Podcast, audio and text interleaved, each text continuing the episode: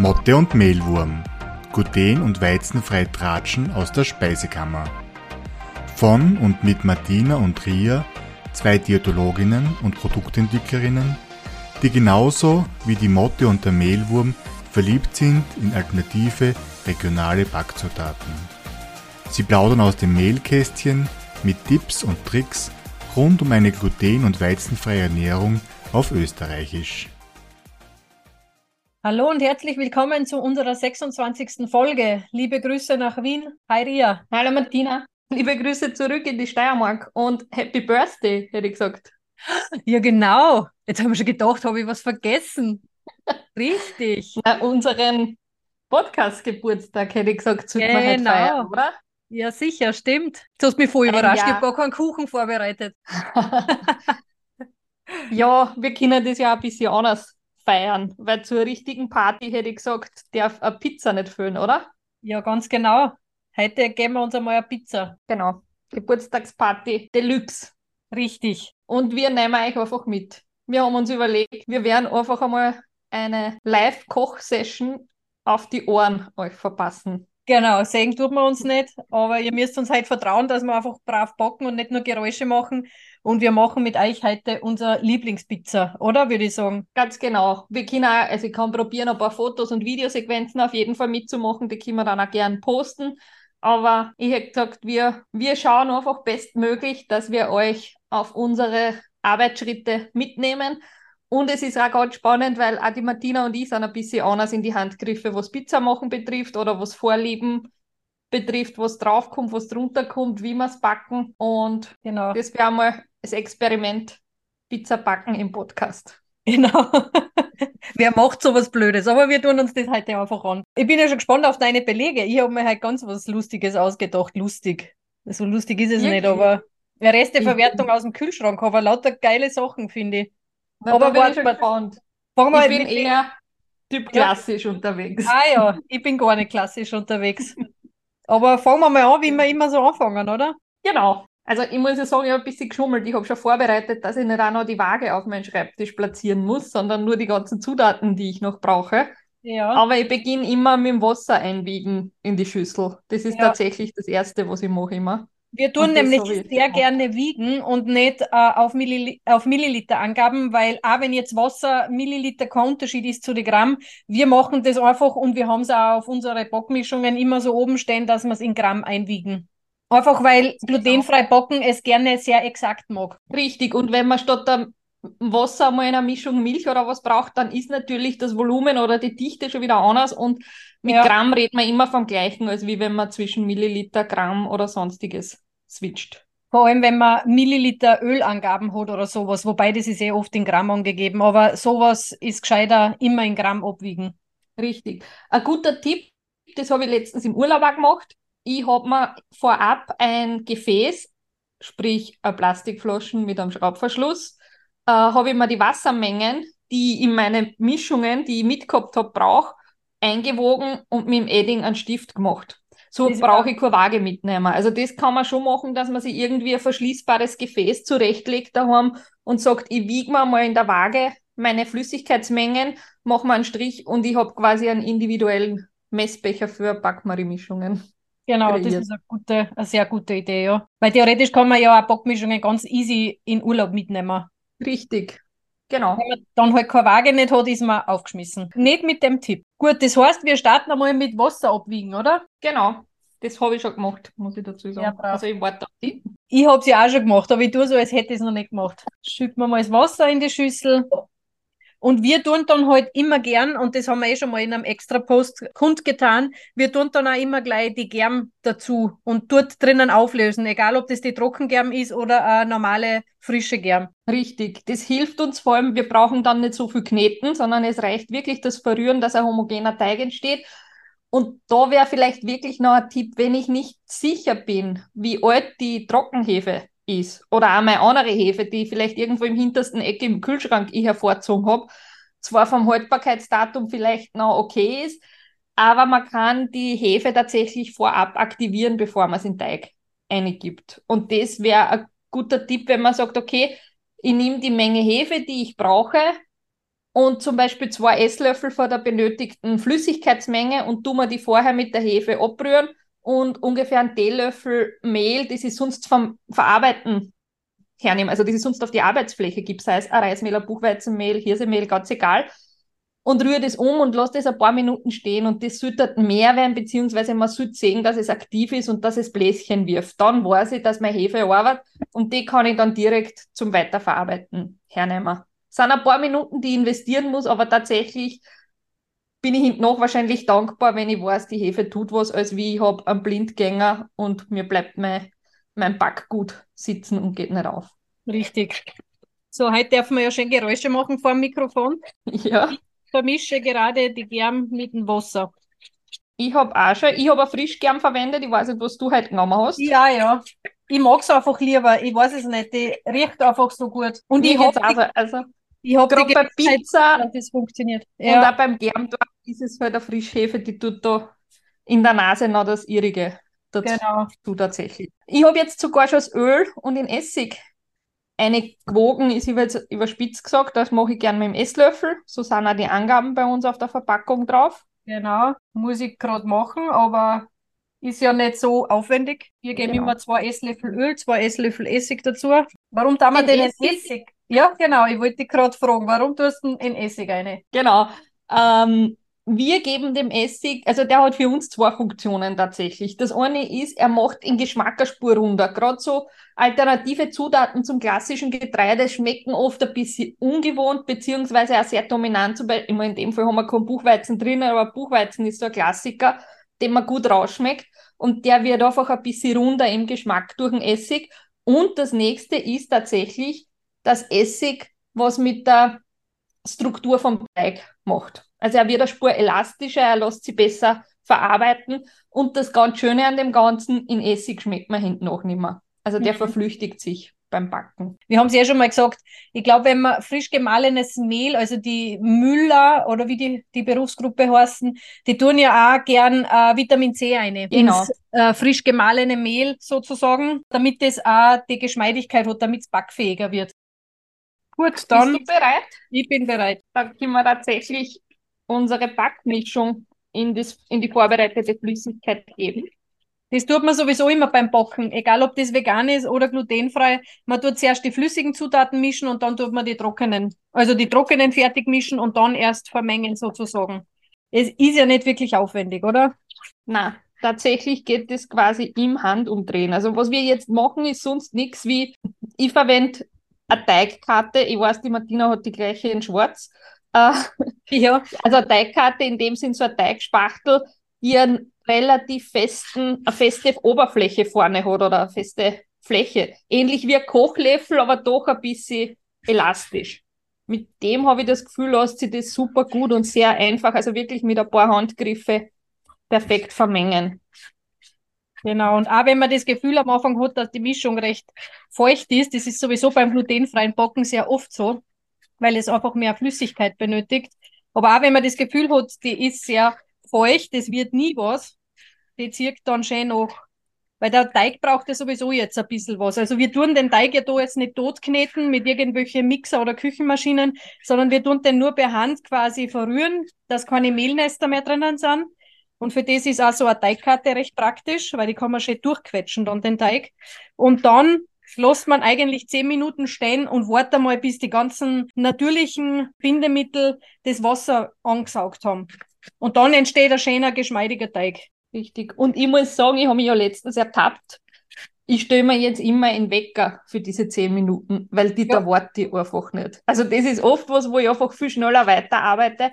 Und natürlich ist das keine Tragik, aber es geht dann viel leichter, wenn der Teig eigentlich eine schönere, kompaktere Konsistenz hat, als wie wenn ich das gleich schnell, schnell weiter verarbeite. Also die zehn Minuten darf man ihm ruhig geben. Mhm. Und es ist ja ganz lustig, wenn man, weil man kann ja die Backmischungen mit Backpulver, mit Sauerteig oder mit frischer Hefe oder mit Trockenhefe machen. Ich mache es ja auch manches Mal mit Backpulver, wenn ich richtig starken und schnellen Hunger habe, dann muss das ganz schnell gehen. Und dann hau ich mir aber auch nur ganz schnell ein paar Zutaten auf oder ich mache mir nur so Stangerl zum Knappern. Und das ist tatsächlich wieder ganz andere Teigkonsistenz. Also sprich, Mhm. wenn man es, weiß ich nicht, ob das du mit Backpulver überhaupt schon mal gemacht hast oder gern machst, das ist ein viel eine lockere noch. Also ich finde, es hat mehr Bindung, wenn man es mit frischer Germ macht. Also mit Germ halt allgemein. Aber das kommt wahrscheinlich auch daher, dass halt, wenn man es runterbricht, wir haben ja das auch bemerkt, dass ein Sauerteig eine ganz spezielle Eigenschaft oder einen Effekt auf die Teige hat. Der gibt dem auch ein bisschen mehr Bindung. Ja. Das, glaube ich, kommt wirklich von den Hefen. Im Sauerteig haben wir ja nichts anderes drinnen wie verschiedene Hefen, die durch äh, Milchsäurebakterien zum Beispiel Ja. verstoffwechselt wurden. Und das gibt natürlich eine gewisse Geschmeidigkeit, weil dadurch Abbauprodukte von dem Mehl oder den Zutaten, die drinnen sind, entstehen. Und bei der Hefe ist es halt in einer deutlich kürzeren Zeit. Nichtsdestotrotz kriegt man trotzdem den Effekt, dass er, der Teig deutlich geschmeidiger wird wie mit Backpulver. Das kann ich voll unterschreiben, habe ich auch schon beobachtet. Ja. Sag, was hast du vor? Wo wirst du deine Pizza halt machen?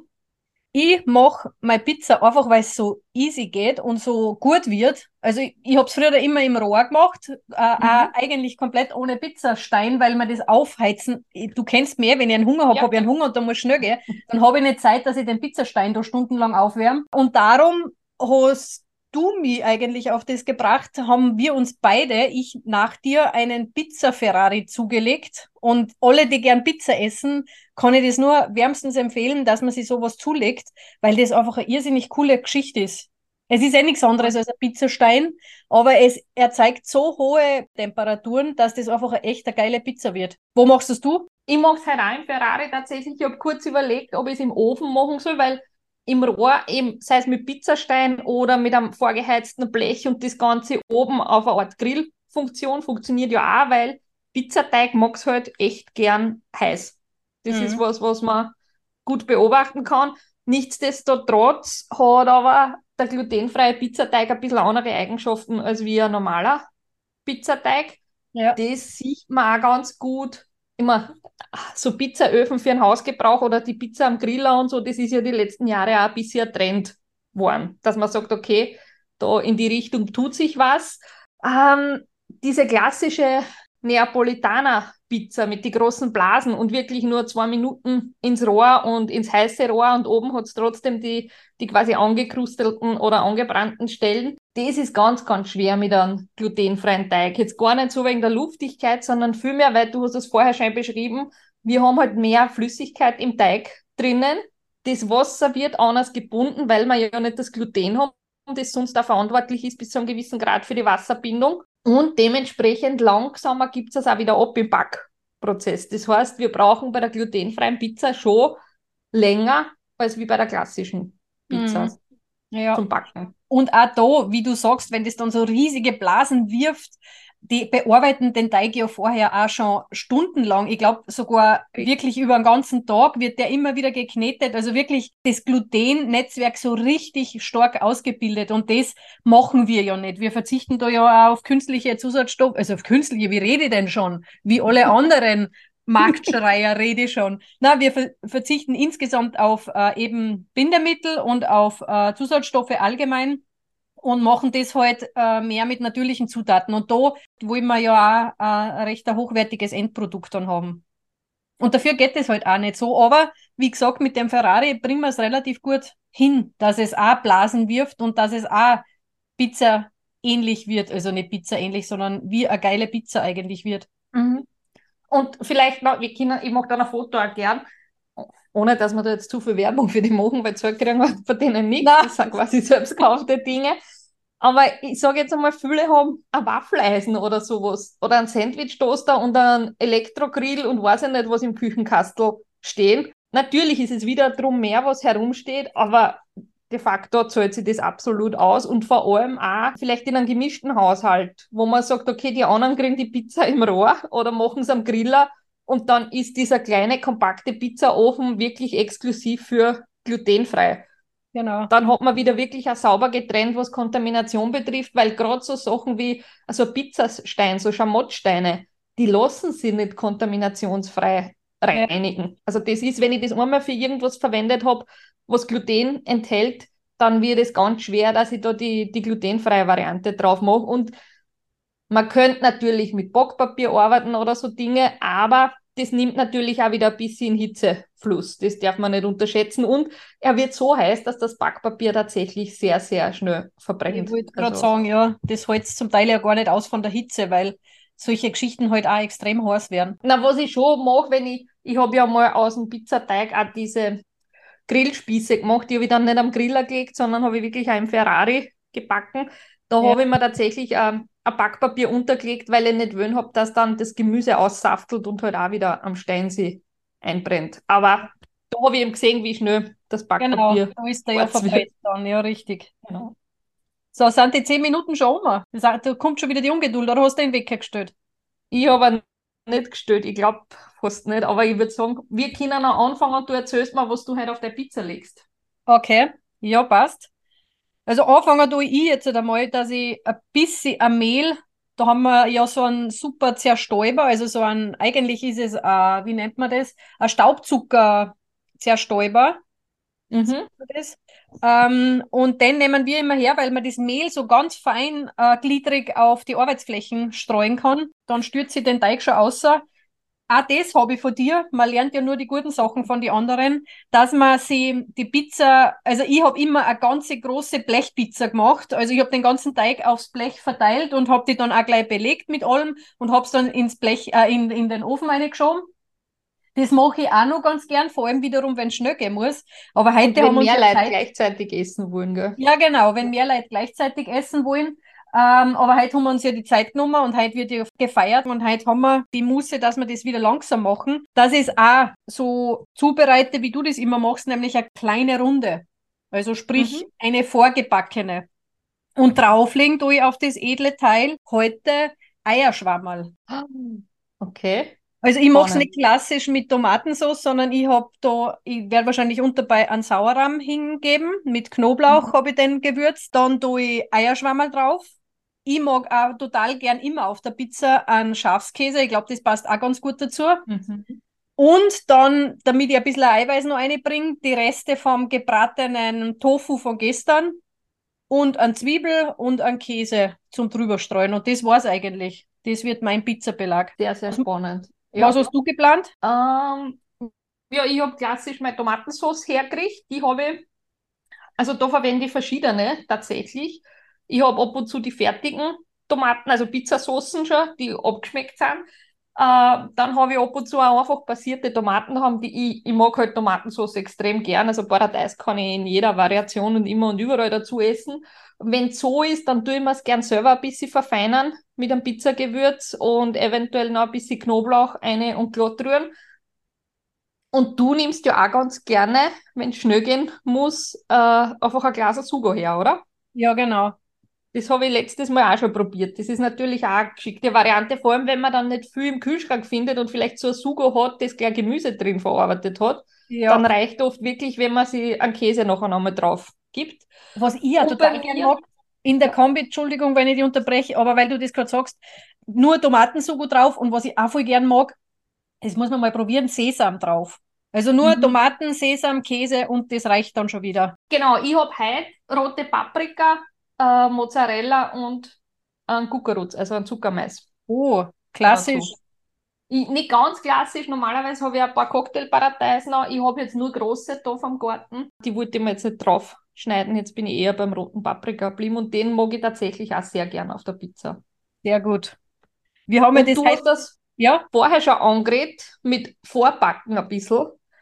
Tatsächlich tue ich das extrem gern, die glutenfreien Pizzaboden vorbacken und Ja. dann belegen und nochmal kurz rein, weil ich gern mag, dass das Gemüse noch ein bisschen einen Biss hat. Sprich die Paradeis oder ein Paprika oder ein Mais, dass das nicht ganz zergart oder ganz gatschig wird. Und wie ich aber vorher gesagt habe, der glutenfreie Pizzateig braucht einfach eine Spur länger. Und umso länger der dann drinnen wird, umso mehr wird das oben mehr ein Gatsches, wie das es noch einen Biss hat. so, und ich habe jetzt halt schon dickige Hände vom Tag ausgegeben. Ich werde mir jetzt gleich mal meine Hände waschen gehen.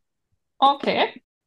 So, und weiter geht's. Du bist jetzt ein bisschen im Vorsprung von mir. Ich habe ihn gerade erst rausgegeben. Ich weiß nicht, wie viel du angemacht hast. Ich habe gleich die ganze Backmischung quasi zubereitet. Habe ich auch, aber ich habe mir jetzt halt einmal ein Drittel vom Teig genommen und werde das einmal ausformen. Wiederum nach deinen Anweisungen. Wie machst denn du das immer? Das habe ich bei dir das erste Mal gesehen, weil ich, wie gesagt, eigentlich immer nur von Blechpizza gelebt habe. Und du machst es immer so schön, mit viel Liebe.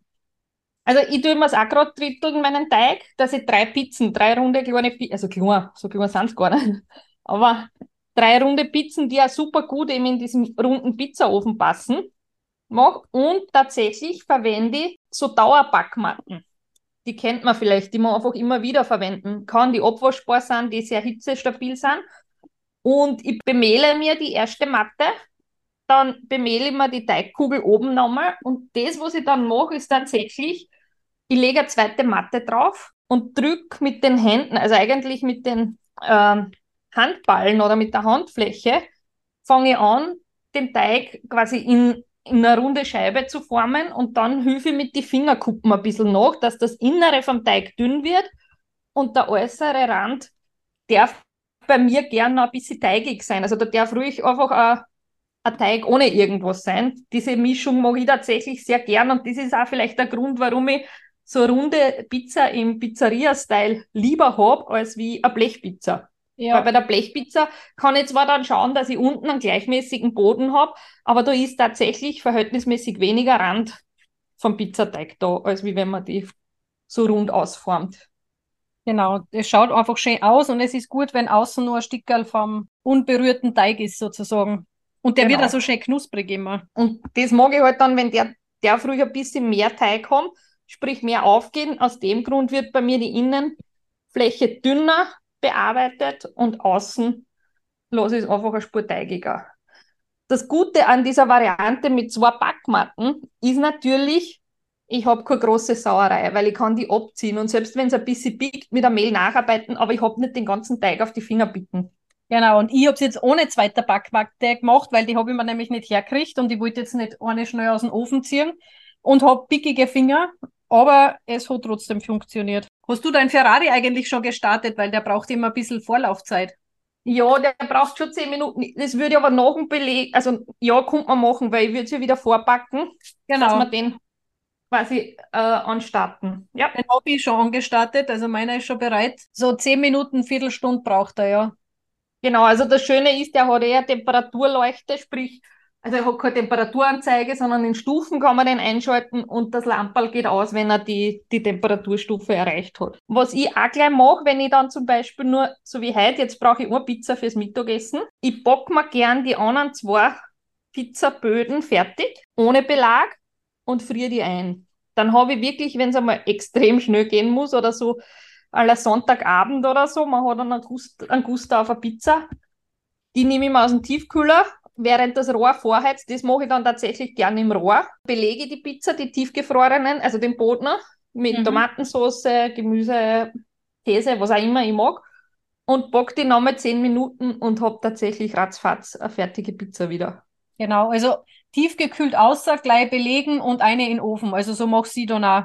Ja. Was wir auch gehört haben, so ein Tipp, was wir eigentlich nicht machen, weil wir tun es gleich ausformen, die Pizza, und tun so dann äh, vorgebacken, also kurz im Ferrari vorgebacken, dann einfrieren. Aber manche frieren den Teig ein. Also die machen genau. eine Teigkugel, frieren die ein und tauen die wieder auf.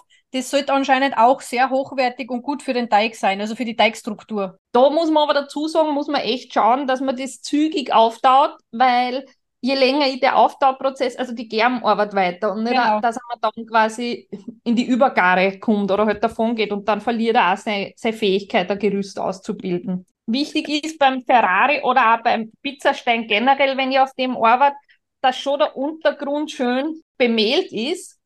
Das schaffe ich dann tatsächlich, indem ich sage, okay, ich habe jetzt den ausgeformt, den Pizzaboden oder den Pizzateig, nimm die obere Folie runter, bemehl das nochmal, lege sie wieder drauf und dann drehe ich das Ganze um und habe automatisch die Unterseite perfekt bemehlt, ohne dass ich herumziehen muss, ohne dass ich den Teig zerreiße oder ohne dass mir da irgendwie was passiert. Und habe dann auf der vorherigen Unterseite ziehe ich die Backmatte wieder runter und habe tatsächlich einen super geformten Pizzaboden. Du hast das jetzt wieder vorbildlich gemacht. Ich habe das natürlich nicht gemacht. Jetzt werde ich wahrscheinlich ein bisschen kämpfen müssen mit dem Abziehen. Was ich auch gern mache, aber das mache ich dann erst kurz bevor ich es in den Ofen hineingebe. Ich stich die, die, diesen Pizzaboden mit der Gabel ein paar Mal ein. Genau, Sonst das schlagt dann nämlich so eine riesige Blase und es wird beim Belegen schwierig, weil die Pizzasauce wieder rundherum overrinnt. Aber wie gesagt, wir können jetzt in der Zeit, wo wir warten, bis der Pizzaofen heiß genug ist, würde ich tatsächlich gleich die weiteren Pizzaböden machen Ja. und die dann auch noch der Reihe weiterbacken. Während du da jetzt dein Mehl aufgefüllt hast, habe ich gleich sämtliche Pizzen ausgearbeitet. Ja, ich bin auch gleich soweit. Aber tatsächlich sind jetzt auch diese gut zehn Minuten vorbei und der Pizzaofen ist bei mir heiß. Wie schaut das bei dir aus? Ja, bei mir läuft der eh schon 20, 30 Minuten. Ich habe den gleich als erstes immer eingestellt, weil der, das ist immer der limitierende Faktor. Gut, die Pizza muss ja eh ein bisschen gehen. Das Für deinen Hunger. Der Ja. limitierende Faktor. limitierende Faktor für meinen Hunger, richtig. Sehr gut. Das heißt, und es ist, wenn man sich jetzt anschaut, tatsächlich der erste Pizzaboden auch schon super schön aufgegangen. Also Ja. meiner ist Ja, schon bei sehr ja luftig. ein bisschen, bei mir dauert es ja immer ein bisschen mehr, obwohl heute ist schön warm. Na, ich glaube, wir starten den einmal und hauen den einmal rein in den Ofen. Genau, vorab nimm mir Gabel her und stich da einfach ein paar Mal in den mittleren Bereich, also nicht in den Rand, sondern einfach in die, die dünnere Fläche des Pizzateigs ein. Aber da kann ich auch wieder ein Foto machen, glaube ich, dass man sich das vorstellen kann. So, und los geht's. Schauen wir mal, ob ich ihn von der Matten runterbringe, so wie ich zugearbeitet habe. Tatsächlich muss ich auch noch ein bisschen bemehlen. So, los geht's. Ich tue ja immer sieben Minuten nochmal vorbacken. Ich glaube, das habe ich eher von dir, oder? Magst du das auch so? Ja, also ich schaue meistens noch fünf bis sechs Minuten das erste Mal eine. Aber im Grunde kann man schon davon ausgehen, dass es schon ein paar Minuten braucht. Da stelle ich mir jetzt aber einen Timer. Genau, ich habe das auch gerade gemacht. Wenn es dann immer so herrlich zum Duften anfängt, ich habe ja jetzt schon so einen Hunger. Es ist erst 11.13 Uhr und ich bin schon wieder bereit sozusagen. Aber In der Zwischenzeit, während der erste Boden dann bockt, dann nehme ich mir meistens die Zutaten her und schneide noch den letzten Rest, sei es Paprika oder Paradeis, und richte mir einfach gleich alles her, damit ich dann gleich einen, einen fliegenden Wechsel quasi mache. Ich nehme den ersten Pizzaboden raus, belege den mit den Zutaten und in der Zeit tue ich den zweiten teigigen Pizzaboden quasi vorpacken für einen Tiefkühler, sodass es eigentlich gar keinen Leerlauf gibt im Pizzaofen. Und ich nasche schon ein wenig von die, vom Pizzabelag, während du das herschneidest, weil das habe ich schon alles gemacht. Was hast denn du heute für einen geriebenen Käse dir vorbereitet? Normal bin ich faul und habe schon so einen fertig geriebenen Pizzakäse, also so Ja, meistens, Mozzarella und so. Ähm, aber heute habe ich mir einen Gouda frisch gerieben, weil ich keinen daheim gehabt habe. Alles klar. Na, ich auch gern so mildere Käsesorten für die Pizza, muss ich gestehen. Obwohl ich sonst eher beim Käse die Kategorie würzig sehr Mhm. gern mag. Aber bei der Pizza ist mir Mozzarella tatsächlich das Liebste. Wobei ich ganz gern immer einen Schafskäse dabei habe, weil der auch ein bisschen Ja. Geschmack reinbringt. Aber du braucht nur, du braucht nicht viel oben sein. Man kann das Ganze natürlich auch vegan zubereiten. Ich habe auch letztens, weil ich auch immer wieder so vegane Phasen habe und auch mehr tierische Produkte nur reduzieren möchte, obwohl ich eh schon vegetarisch bin, aber nichtsdestotrotz, man kann es immer nur ein bisschen besser machen. Und es gibt auch wirklich schon gute Reibekäse, die vegan sind, also gute von den Zutaten brauchen wir gar nicht reden, die sind ja nicht wirklich sehr hochwertig, aber jetzt geschmacklich gut, du gibt schon tatsächlich einige.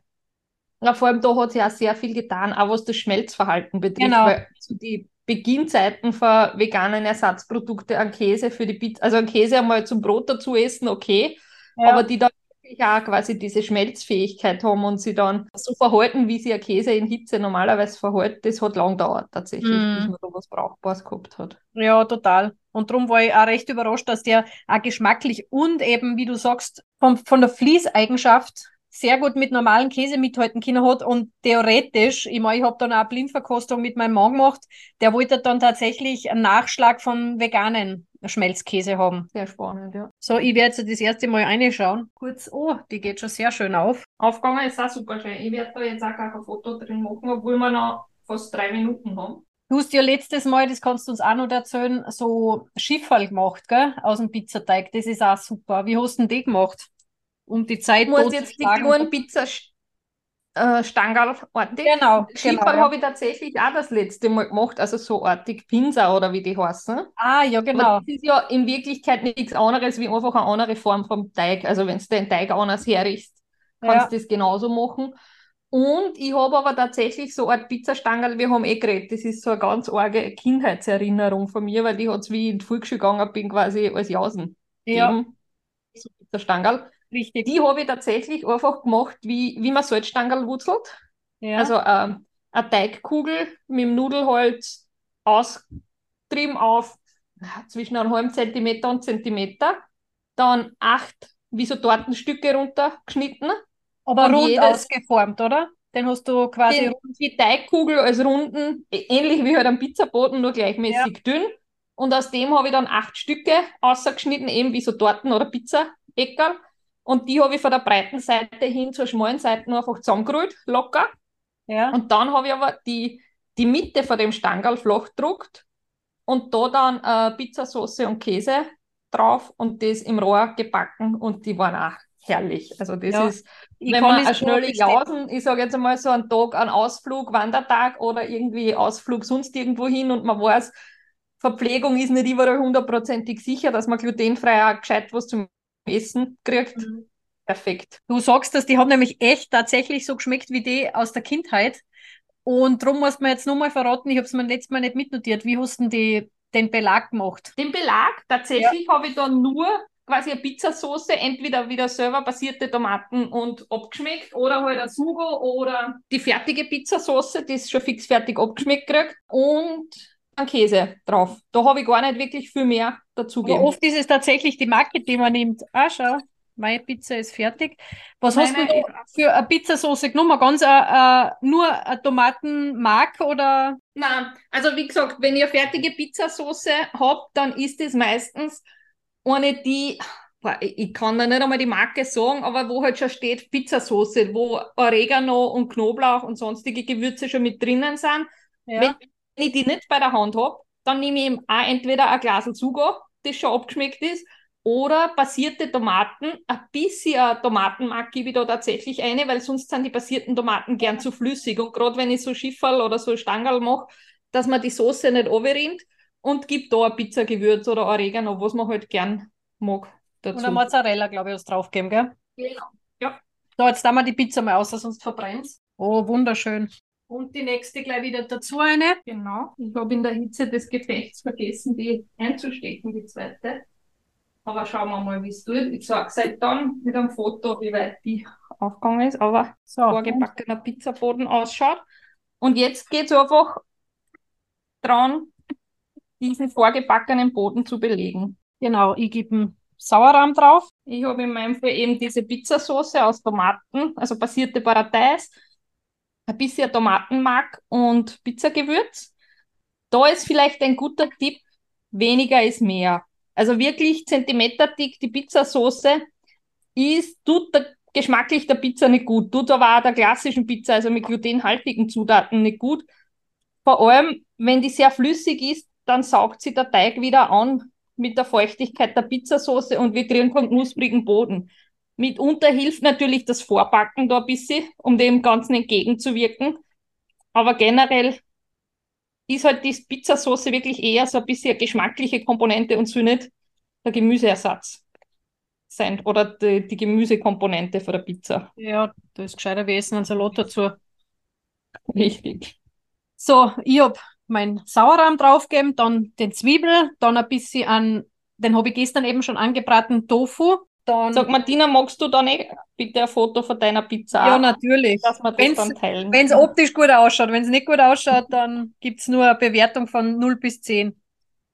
Na, natürlich mache ich das. So, dann können wir die Eierschwammerl drauf. Und dann nur die Käsekomponenten, Schafskäse und Gouda und fertig ist meine Pizza. Und das ist eben eine spannende Geschichte. Die Martina tut den Käse erst oben auf und ich tue den Käse als erstes eigentlich nach der Pizzasauce auf. Ja, stimmt, genau. Na, der Käse gehört zum Überbacken drüber. Na, bei mir kommt dann schon noch ein Mozzarella am Schluss drauf, so kleine Miner-Mozzarella-Würfel, äh, Würfel, Kugel tue ich mir gern halbi- halbieren. Aber als erstes kommt bei mir mal, bevor ich alles Gemüse oder sonstiges hinlege, wird einmal der geriebene Käse auf die Pizzasauce geben. Alles klar. Ja, so hat man halt auch Unterschiede, gell? Richtig.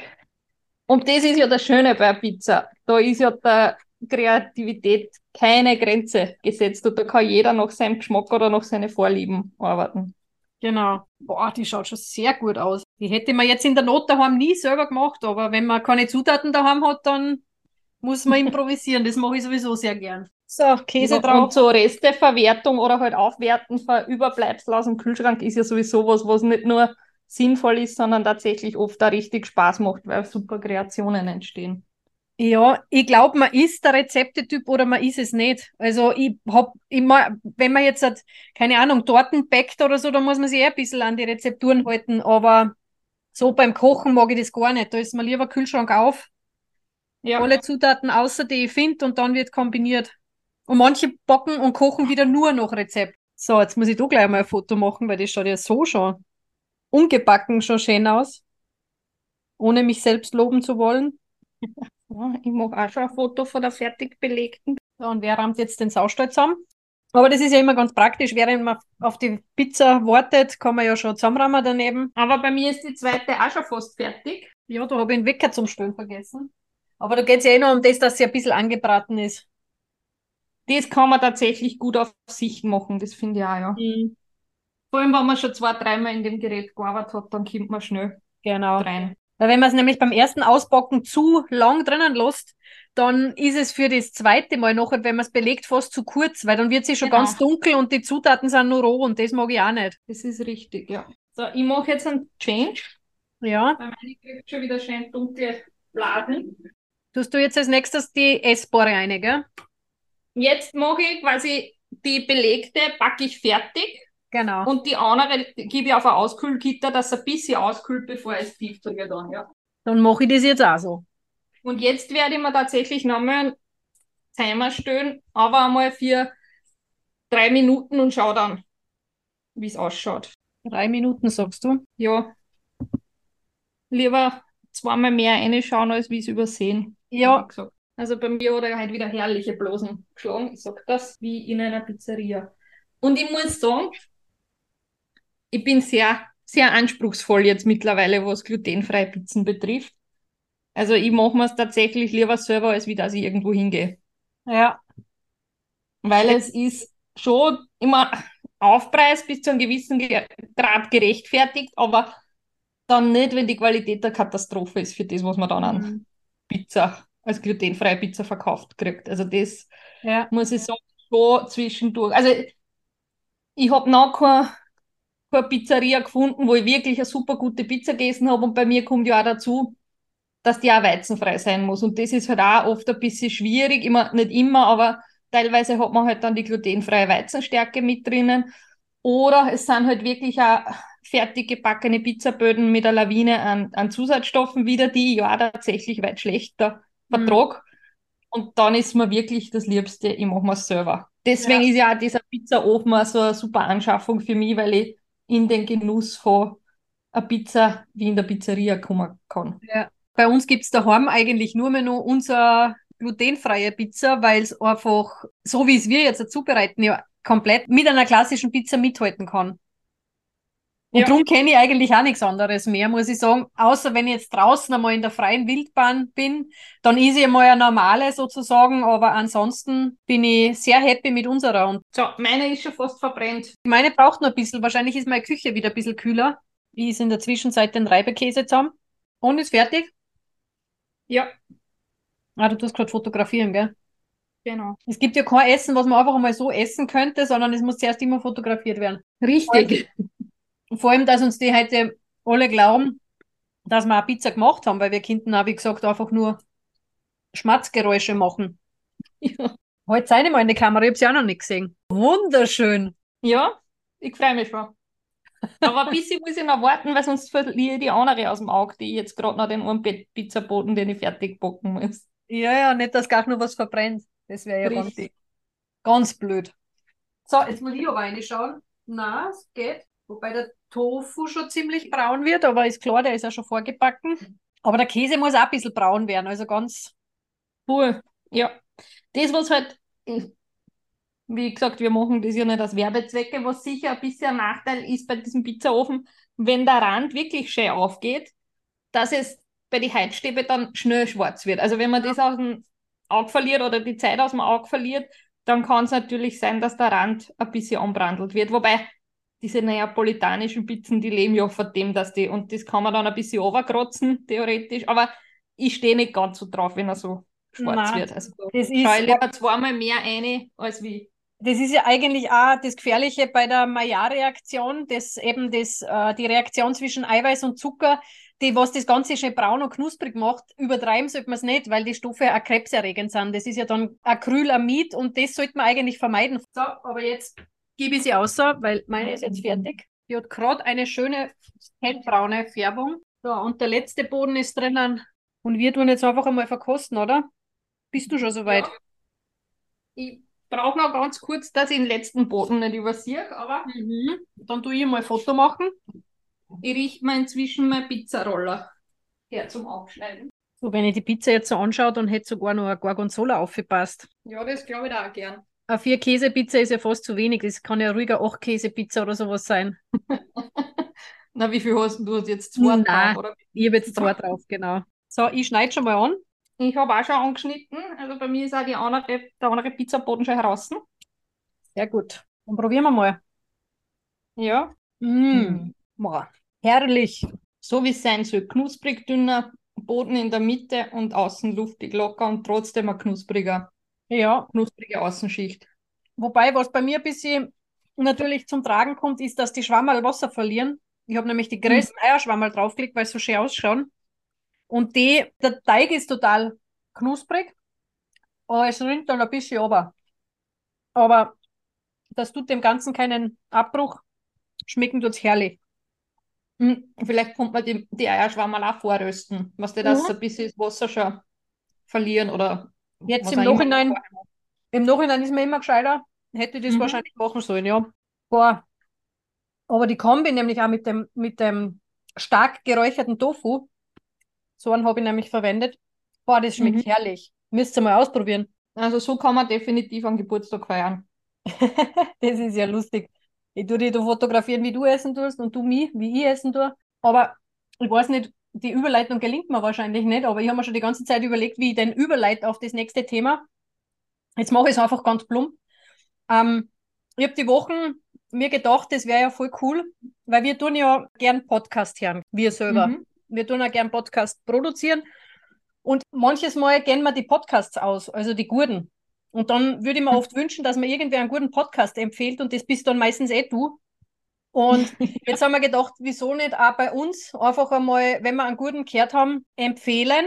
Mhm. Und ich stehe ja da auch nicht nur auf Crime und solche Geschichten, Mhm. sondern auch auf das ganze Wissenschaftliche.